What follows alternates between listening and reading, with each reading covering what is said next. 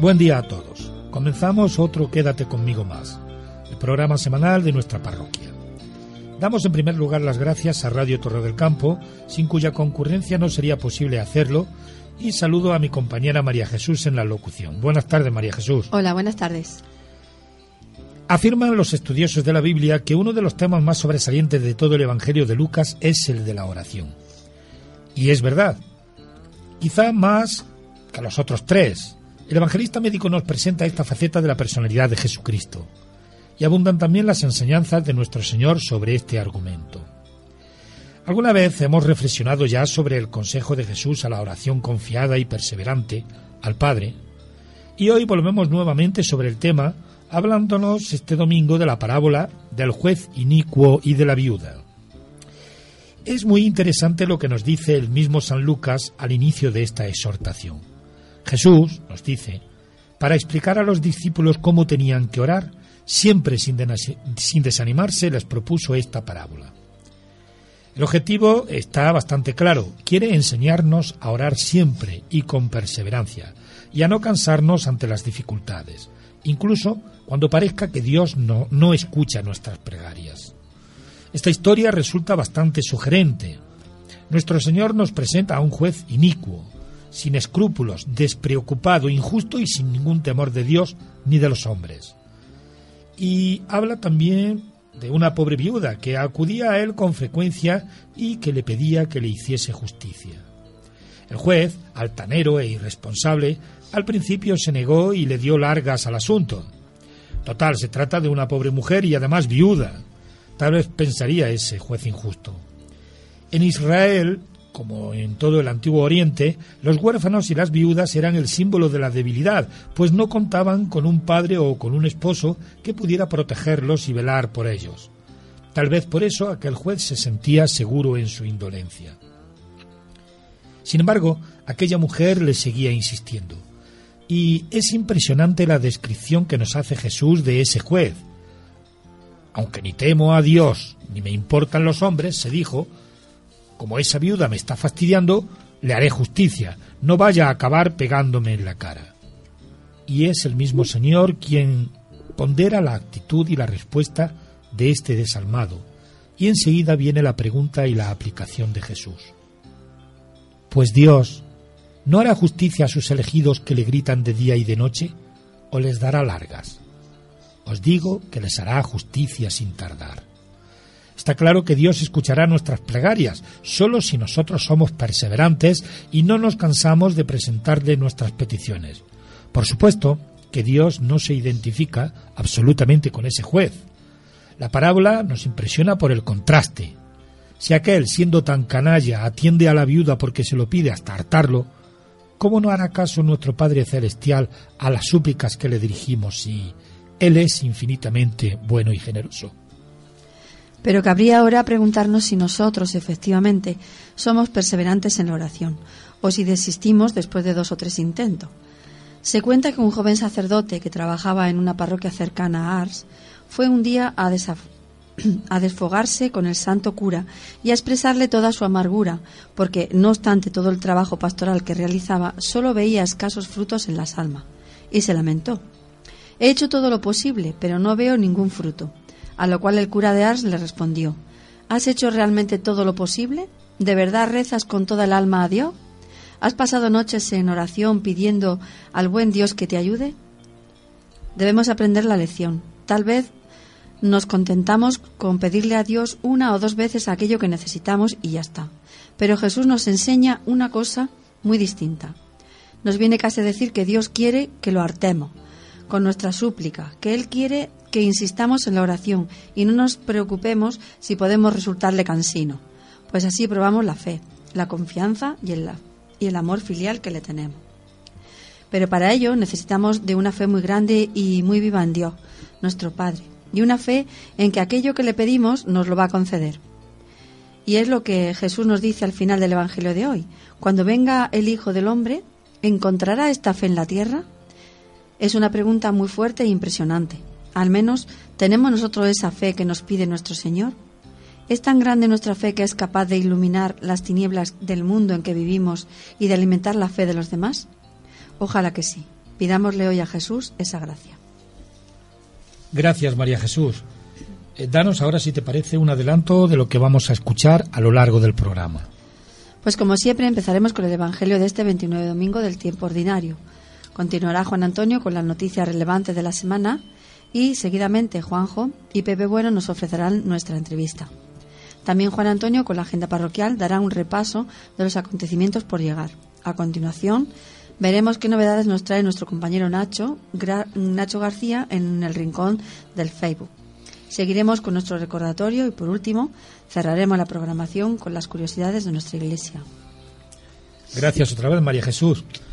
Bueno, pues este es nuestro contenido para hoy y esta es otra edición más de Quédate conmigo.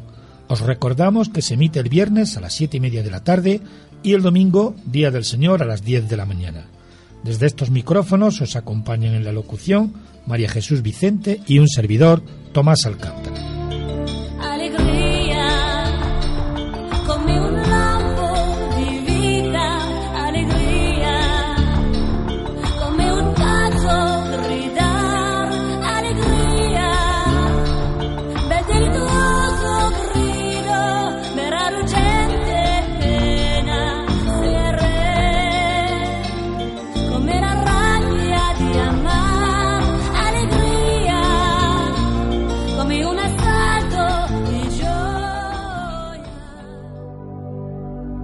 Escuchemos el Evangelio de hoy en la voz de nuestro sacerdote. Del Evangelio según San Lucas. En aquel tiempo Jesús, para explicar a sus discípulos cómo tenía que orar siempre sin desanimarse, les propuso esta parábola. Había un juez en una ciudad que ni temía a Dios ni le importaban los hombres. En la misma ciudad había una viuda que solía ir a decirle, Hazme justicia frente a mi adversario. Por algún tiempo se negó, pero después se dijo, aunque ni temo a Dios ni me importan los hombres, como esta viuda me está fastidiando, le haré justicia, no vaya a acabar pegándome en la cara. Y el Señor añadió, Fijaos en lo que dice el juez injusto, pues Dios no hará justicia a sus elegidos que le gritan día y noche, o les dará largas. Os digo que les hará justicia sin tardar. Pero cuando venga el Hijo del Hombre, ¿encontrará esta fe en la tierra?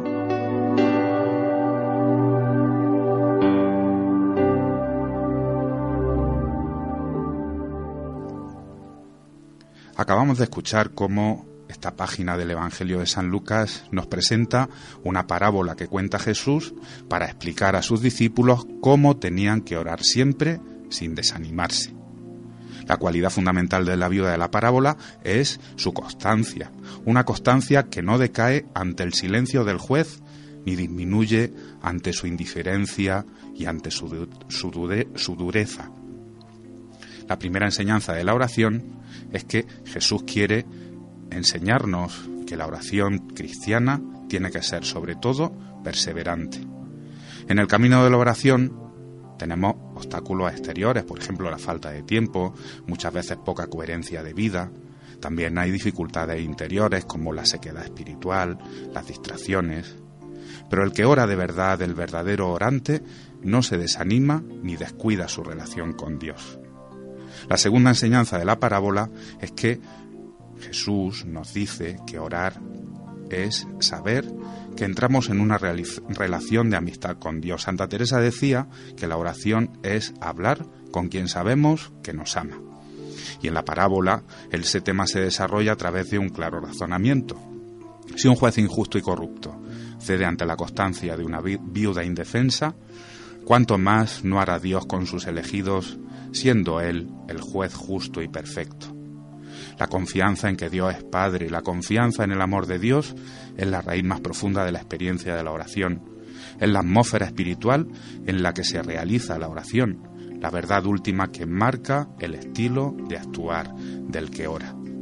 Se trata de una exhortación a revitalizar nuestra confianza en el amor de Dios a través de una vida de oración perseverante y transformadora.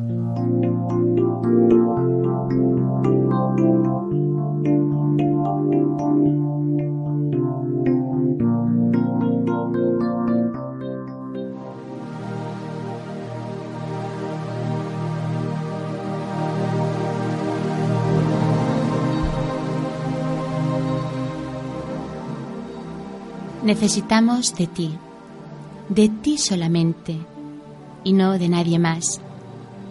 Solamente tú, que nos amas, puedes sentir por todos nosotros que sufrimos la compasión que cada uno siente en relación consigo mismo.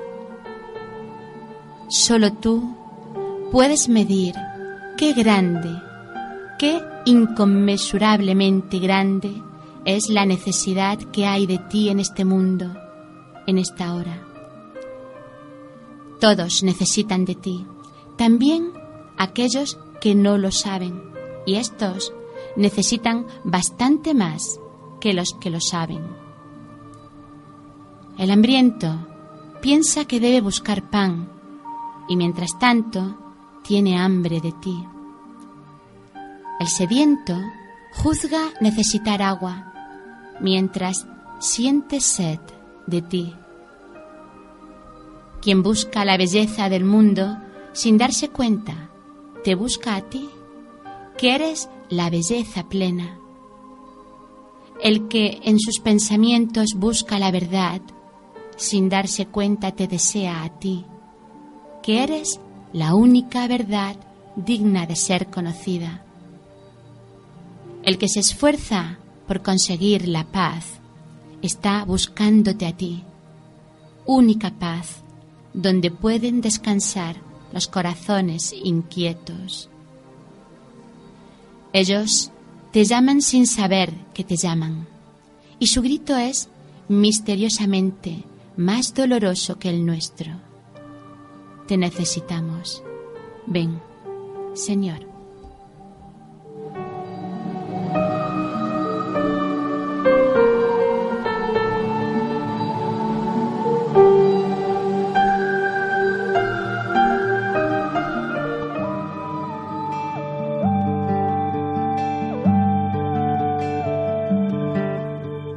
La actualidad de nuestra parroquia nos la trae Juan Antonio Moreno.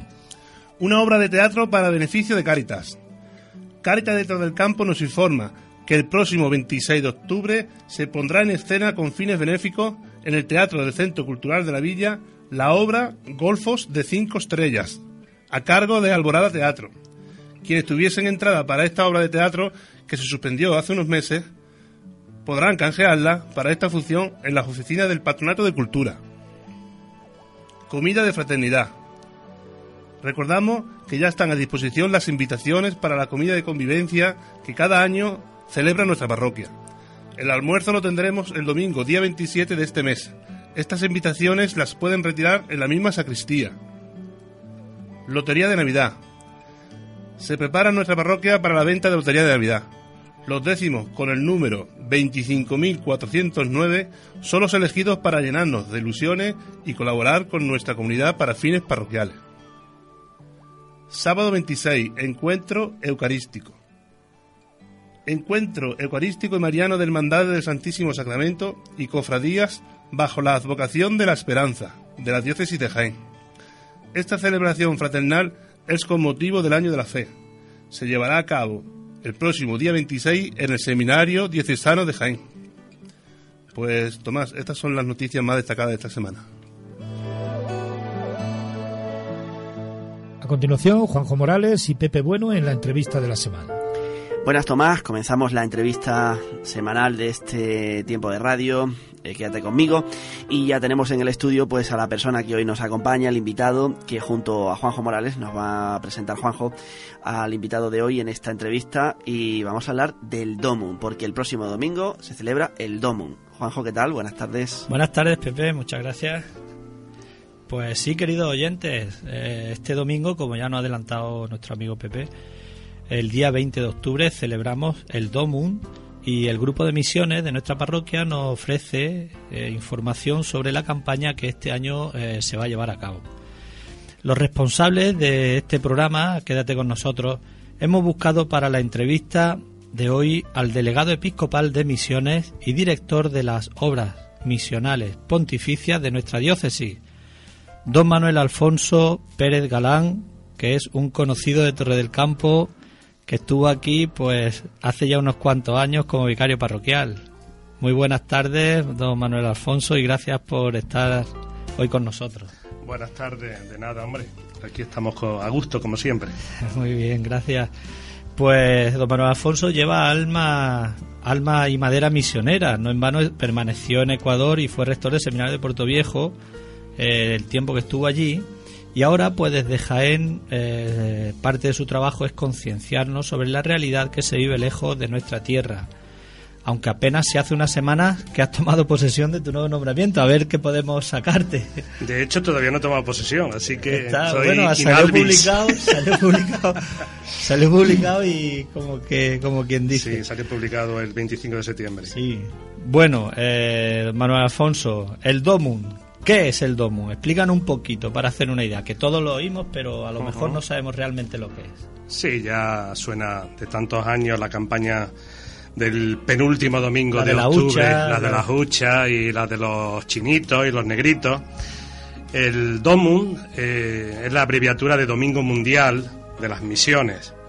Es un caer en la cuenta o hacer caer en la cuenta a las comunidades cristianas de la importancia de la evangelización, de la misión, adyentes, como decía el Concilio Vaticano II, es decir, a los que todavía no conocen a Jesús principalmente, y también ayuda a aquellas iglesias jóvenes que todavía no tienen pues la disponibilidad de personas preparadas tanto en el clero como en la vida religiosa o en la, incluso los laicos, ¿no? Para eh, ir fundamentando y dando formación a esas iglesias nacientes. Muy bien, y este año ya hemos visto los carteles puestos en, la entrada de, de nuestra iglesia parroquial. El lema eh, dice fe más caridad igual a misión. Efectivamente, marca este año el, lema las dos virtudes teologales de fe y caridad, fe y amor. Y como una conclusión de, estas dos virtudes, la misión como tarea, como, como trabajo a realizar, ¿no? Sabemos que las virtudes teologales además está la tercera, que es la esperanza, ¿no? Eh, el poner como conclusión la misión quiere decir que está indisolublemente unido a la fe y al amor. Es decir, quien cree en Jesucristo, quien ama a Dios, tiene que ser misionero. Y de hecho surge esta tarea misionera no sólo de un buenismo, de una llamada específica a alguna persona, sino que brota del mismo eh, sacramento del bautismo. Claro, en ese caso sería ser misionero allá donde esté, aquí en Torre del Efectivamente. donde sea, aunque el DOMUN, como tú muy bien has explicado, estamos hablando de... Adyentes, de, la misión adyentes. Efectivamente. Muy bien, pues que, sí. Sí, no, que, que, quede claro que todos los oyentes, pues que sepamos... Todo cristiano, todo cristiano, por el, orden, por el orden, perdón, por el sacramento del bautismo, es misionero. Todos, absolutamente todos. Luego, hay vocaciones específicas a la misión, que eso ya es otra historia. Sí, sí, hay que ser generoso. Exacto. De hecho, hay que ser generoso para la vocación y para la misionera más todavía. Ya verás, hay que remangarse y dejarlo todo. Totalmente. Y, ahí va, ahí va la, tercera pregunta, o bueno, la tercera cuestión que te planteo. Cuéntanos un poco tu experiencia en Ecuador durante todos esos años que permaneciste allí. ¿Es muy diferente de nuestras ciudades y de nuestro entorno que estamos acostumbrados aquí? Efectivamente, sí es diferente, bastante diferente. Aunque hablemos la misma lengua, que no siempre es la misma, porque en, las zonas marginales siempre se habla la misma lengua, pero con significado distinto. es complicado a veces creer que no estamos entendiendo y sin embargo estamos diciendo barbaridades auténticas allá, ¿no? Sí, pero eh, eh, es distinto, evidente. Claro, yo cuando hablo de misión yo digo, yo no fui misionero, porque realmente fui formador de un seminario, ¿no? Y formador de un seminario lo mismo da que esté en España que esté en Ecuador, que es donde, donde yo estuve, en Puerto Viejo. Pero sí, evidentemente la relación hacia afuera del seminario, pues se percibe un mundo totalmente distinto. Un mundo muy religioso, pero con poca fe. Con poca fe. Sí. Eh, nosotros creemos aunque se parece en algo a, nuestra sociedad actual, ¿no? Que es religiosa, pero con poca fe profunda. La religiosidad es algo que es consustancial a la persona. Sin embargo, la fe exige una decisión, un sentirse encontrado por Dios Compromiso y, con- y corresponder a ese encuentro, ¿no? Entonces, hay un- una mezcla de, del chamanismo, eh, sobre todo en la zona de la sierra, hay una mezcla de cristianismo también, es decir, hay como una especie de sincretismo entre las distintas religiones precolombinas y la, la religión cristiana fundamentalmente la cristiana. Y luego hay eh, una marabunta de sectas que no es ni normal. Se aprovechan de, Claro, de dejarse es un, es un humus muy bueno, es una tierra fértil, preparada para sembrar lo que se quiera. Y junto a cualquier templo católico surgen inmediatamente a 200, 300 metros otros templos de otras confesiones por llamarlo Secta. buenamente, si no secta, porque los cristianos de los santos de los últimos días, eh, testigos de Jehová, eh, adventistas, sí, son sectas prácticamente. Sí, sí, sí. Eh, decía el arzobispo de Tarragona que ser misionero es una aventura espiritual que solo termina con el final de la vida. Quien lo vive, quien realmente vive eso, tú que has estado por allí, que has estado cerca, que has estado en contacto con gente que realmente han estado en la selva y que eso te marca el resto de tu vida. Eh, todas las experiencias de la persona marcan, pero la experiencia en misión fuera de tu tierra, fuera de tu gente, eh, a 11.000 kilómetros de distancia, siempre marca. Es decir, eh, aunque algunas veces uno quiere decir que no, pero, pero sí, eso ya lo llevas contigo. Estoy acordándome de un, de un sacerdote que estuvo también en Ecuador y yo estuve con él cuando era diácono en Huelma y él decía, yo sueño en verde. Sí, es, una anécdota es porque él estuvo en la selva, ¿no? Y entonces él decía que soñaba en verde. Es decir, sus sueños estaban marcados por la experiencia vivida a lo largo de muchos años en, en aquella selva en, cerca del Amazonas, ¿no? Y, y eso, pues, a, a mí me, me- me marcó un poco el, el- este tema, ¿no? Luego la experiencia propia, pues, evidentemente, pero insisto, yo mi experiencia misionera No ha sido, no ha sido la, la misma, ¿no? Eh, ha sido pues formar jóvenes que iban a se preparaban para ser el clero actual. Porque una, una cuestión, cuando nosotros llegamos a Ecuador, los primeros españoles de aquí de Jaén que llegaron a la diócesis de Puerto Viejo, solo había seis sacerdotes nativos. El resto eran extranjeros. Y hoy hay más de 60 sacerdotes nativos en aquella diócesis, Ojalá después de, de casi de 21 años, que acaban de pasar 21 años. 21 años parece. De que llegamos nosotros y 10 que lo dejamos. Hay que ver, hay que ver. Eh, seguro, y vamos a sacar un poco eh, del tema de, de- de las misiones, seguro que hay algún oyente que estará pensando, bueno, vamos a ver, eh, Domun se pide colaboración, se pide ayuda, pero aquí también se necesita ayuda eh, fruto de esta crisis que nos está afectando a tantos y a tantos conocidos nuestros y personas que, bueno, están muy cercanas. ¿El mismo tipo de ayuda y las necesidades? Evidentemente es distinto. Eh, hay que atender a todas las necesidades. La Iglesia en ese sentido es madre y como madre tiene que atender a todos los hijos. No puede hacer acepción, decir atiendo a los que están aquí a mi lado y los demás que se olviden. O atiendo a los que están lejos y estos que se olviden. No, no, no. no. La Iglesia como madre atiende a todos y tiene que atender a cada uno según su necesidad. Aquí no puede haber justicia distributiva en el sentido de que se le tiene que dar a cada uno igual que al otro. No, no, no, a cada uno se le tiene que dar según lo que necesita. En ese sentido sí tiene que ser justicia distributiva, ¿no? ¿Por qué? Porque no es lo mismo tener, y pongo un ejemplo de familia, un niño con una discapacidad que tener un niño normal. Al niño con una discapacidad se le atiende mucho más que al niño normal, ¿no? Sí. Pues lo mismo ocurre en, en esto, ¿no? Atender a quienes todavía no conocen a Jesús o lo van conociendo poquito a poco y además en países pobres, mucho más pobres que nosotros, bastante más pobres que nosotros, Vamos, sin agua corriente, sin, sin, na- nada, sin sin nada, nada. sin nada. Muchas veces el misionero no solo es el que lleva la palabra de Dios, sino que además es ingeniero, arquitecto, fontanero, albañil, carpintero, hace de todo. Y tiene que enseñar a hacer de todo y además evangelizar, porque no puede renunciar a esa tarea evangelizadora. Claro. Eh, Manuel Alfonso, ¿qué proyectos tiene para promover la delegación en la diócesis? Ahora Esta, mismo está esta sí que es todavía- una pregunta. Ahora mismo está todavía todo en el aire, ¿no? A esto sí que es una pregunta. Todavía no puedo tener ningún proyecto porque el encargo está recién recibido. Estoy conociendo un poquito la delegación. Hombre, conozco porque siempre el haber tenido la referencia de haber estado en Ecuador, pues siempre hemos estado un poco cercanos a la, a la delegación de misiones. Pero nos falta todavía tener el- la visión de conjunto, porque yo la visión que tengo es bastante parcial. Entonces no tengo eh, todavía esa, esa, ese gran angular que me permita conocer Te está remangando todavía. Claro, para estoy intentando. De hecho, eh, estamos haciendo ahora eh, la mudanza de la delegación de la Avenida de Madrid al mismo obispado, a la, a la planta cuarta, que es donde nos vamos a establecer a partir de esta semana próxima, después de la feria. Y claro, yo todavía no sé ni dónde estoy parado. Claro, claro. Y entonces yo no, no tengo ningún proyecto. Estoy todavía. Bueno, ya sabe nuestro oyente dónde está. Si necesitan, efectivamente. Ya sabe dónde Nos acudir. van a encontrar fácilmente allá.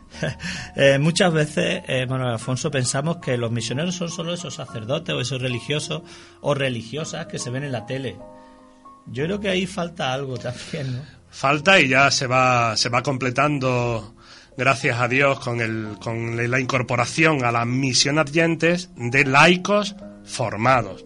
De hecho, nosotros tuvimos la experiencia en, Ecuador, cuando yo estaba en el seminario de Puerto Viejo, uno de nuestros sacerdotes estaba en una parroquia y un matrimonio y una, y, otra chica más colaboraban en, la actividad misionera de aquella parroquia.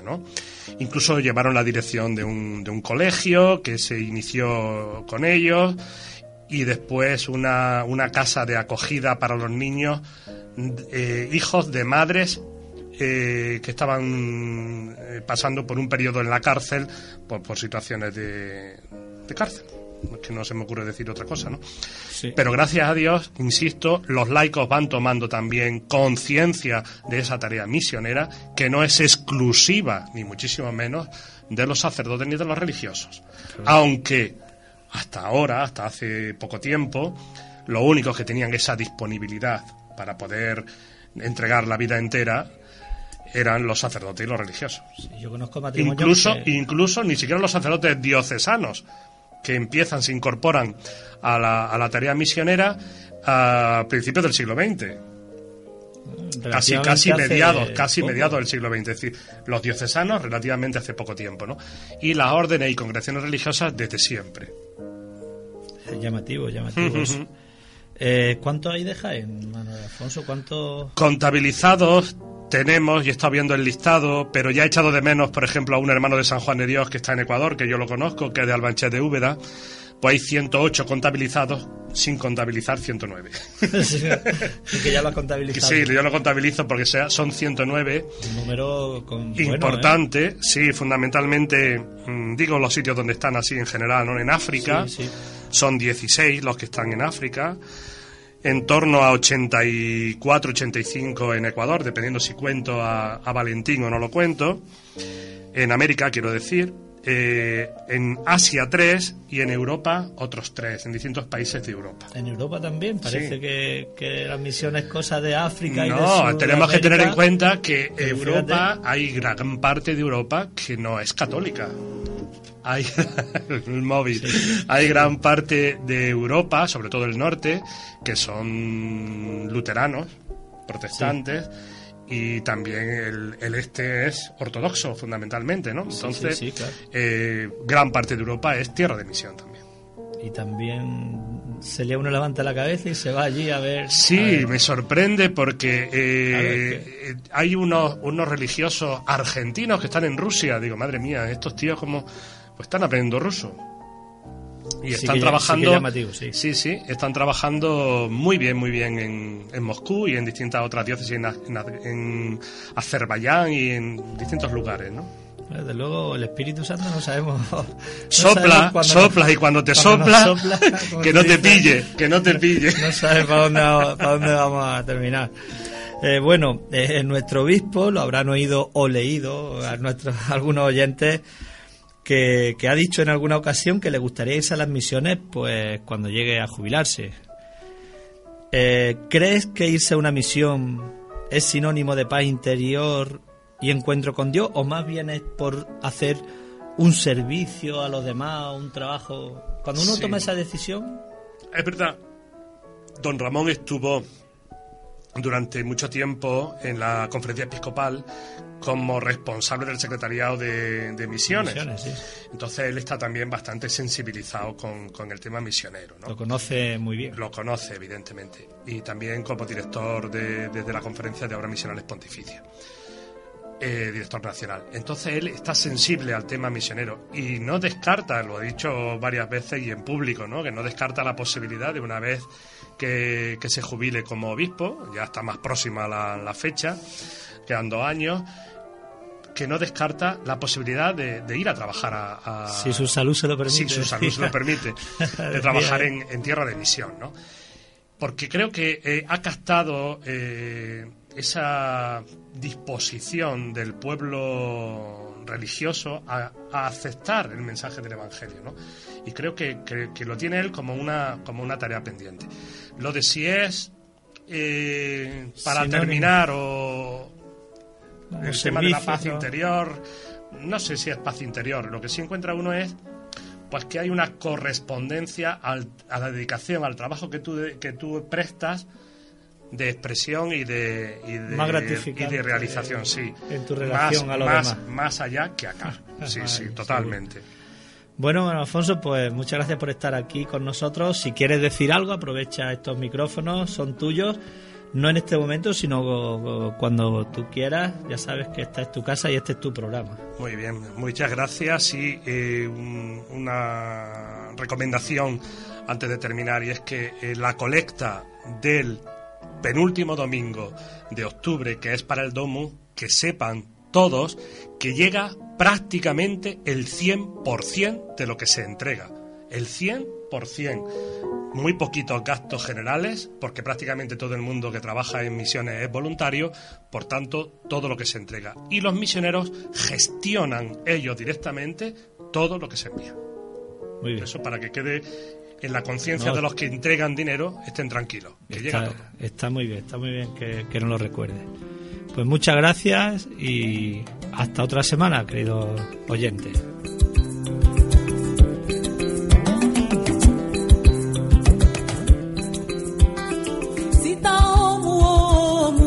katina leke pamwa msagavoiya akanzovowe kazago kazege na mizege.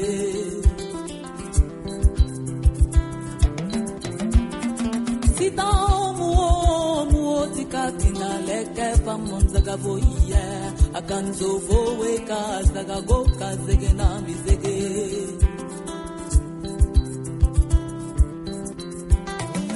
wapi bolize ya kolongo sika na kano takataka gowo takande. Likambo sida sidako sideyo kando misakata gowo sakande ah, eh.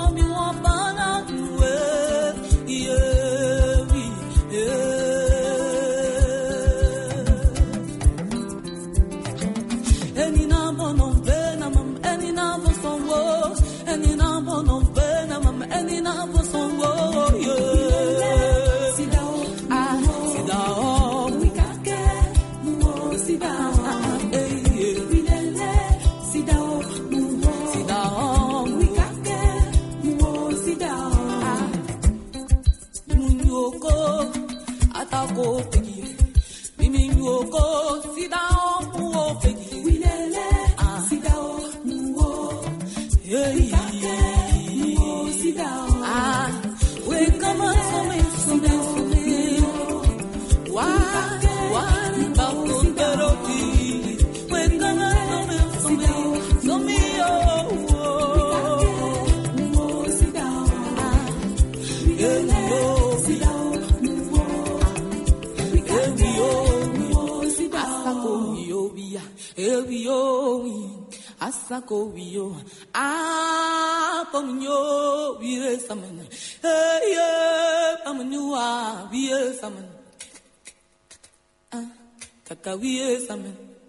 Para ti un euro tal vez no sea mucho. Para ellos es vital. En los territorios de misión, muchas personas no tienen con qué comprar un litro de leche para sus hijos. El próximo 20 de octubre, ¿darías un euro para que los misioneros les ayuden? Los misioneros lo dan todo. A ti solo te pedimos un euro. Muchos pocos hacen mucho. Domun 2013. Fe más calidad, igual misión. Este es un mensaje del Grupo Misiones de la Parroquia de San Bartolomé de Torre del Campo.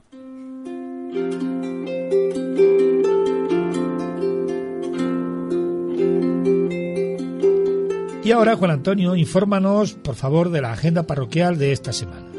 Pues bien, la agenda para esta próxima semana es la siguiente. Miércoles 23, a las 5 de la tarde, Cáritas Parroquial. Necesidades del despacho y uso del ropero. Jueves día 24, nuevamente a las 5 de la tarde, Cáritas Parroquial. A las 8 de la tarde, Grupo Amanecer. A las 8 y cuarto, curso de Biblia. Sábado día 26, a las 8 de la tarde, Asamblea de Padres y Madres del grupo de los Scouts Católicos. El centro abre el sábado para todos los demás que necesiten de su uso de 5 a 7 de la tarde. Pues bien, esta es la agenda para esta semana.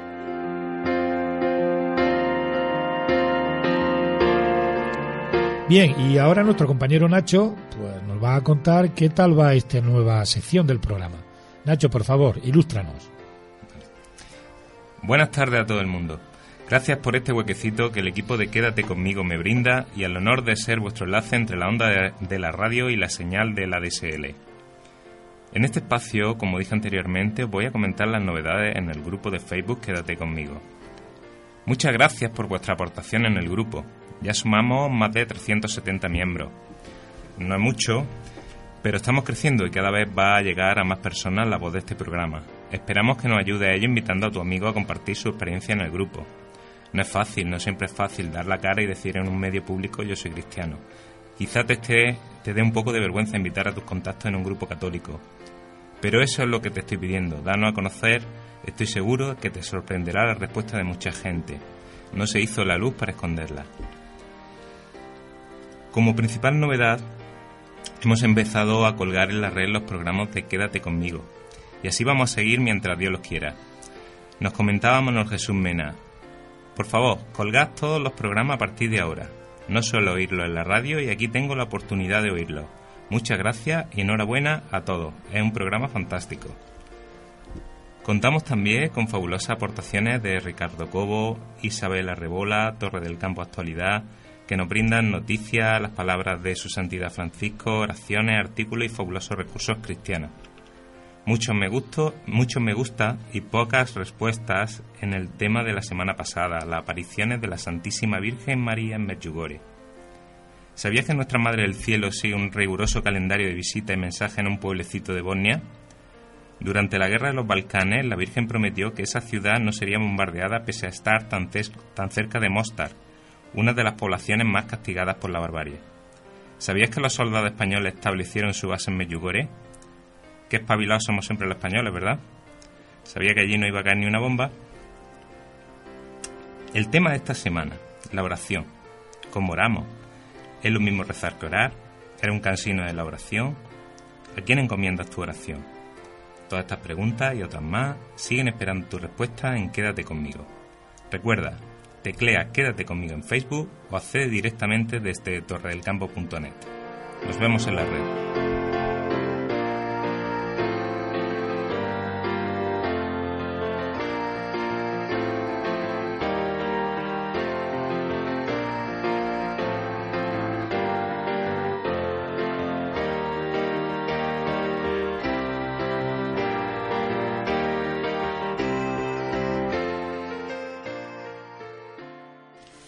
Desde nuestros micrófonos queremos recordar a María Dolores Galán Moral, que falleció el día 6 de octubre, y María Antonia Chica Arroyo, que falleció el día 10 de octubre. También queremos felicitar a los nuevos matrimonios que durante esta semana se han creado. Así que muchísimas felicidades a Esteban Ortega Moral y Silvia Denia Ruiz, y también a José Cruz Moral y Adoración Rodríguez Moreno.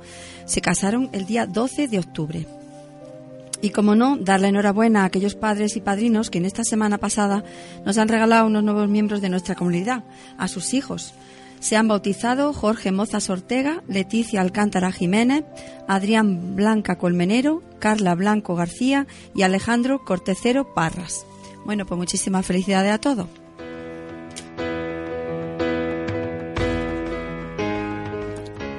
Hoy vamos a recordar la lanza de Longinos.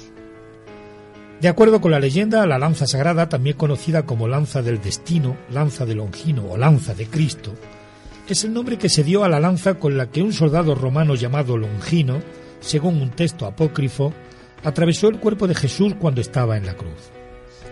La lanza se menciona solo en el Evangelio de San Juan y no aparece en ninguno de los, de los otros tres evangelios. En el Evangelio se indica que los romanos planearon romper las piernas de Jesús, una práctica conocida entonces como crurifragium, que era un método doloroso de acelerar la muerte cuando la crucifixión de los condenados a este tipo de castigo. Momentos antes de que los soldados romanos así lo hicieran, vieron que él ya había muerto. Y por eso pensaron que no había ninguna razón para romperle las piernas. Para cerciorarse de que estaba muerto, un soldado le clava su lanza en un costado.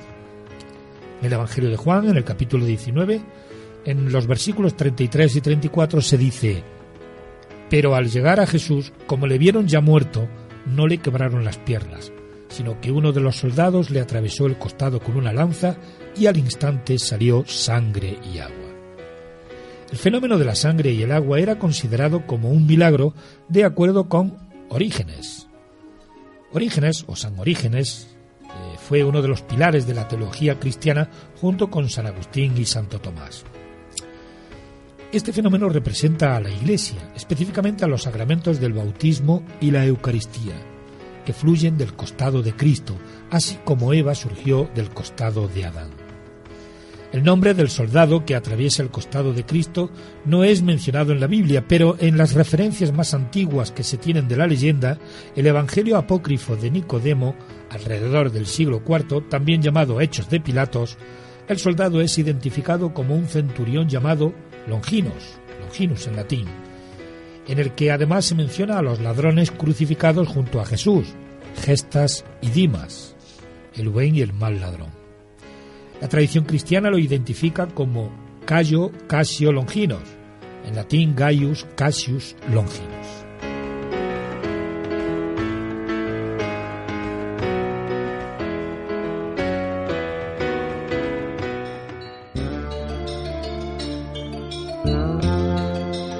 Y hemos llegado al final de este tercer programa de la temporada. Terminamos nuestro Quédate conmigo de esta semana. Os esperamos, si Dios quiere, la próxima semana, como ya sabéis, el viernes a las siete y media de la tarde y el domingo a las 10 de la mañana. Gracias a todos por escucharnos, un abrazo muy fuerte, feliz semana y que Dios os guarde.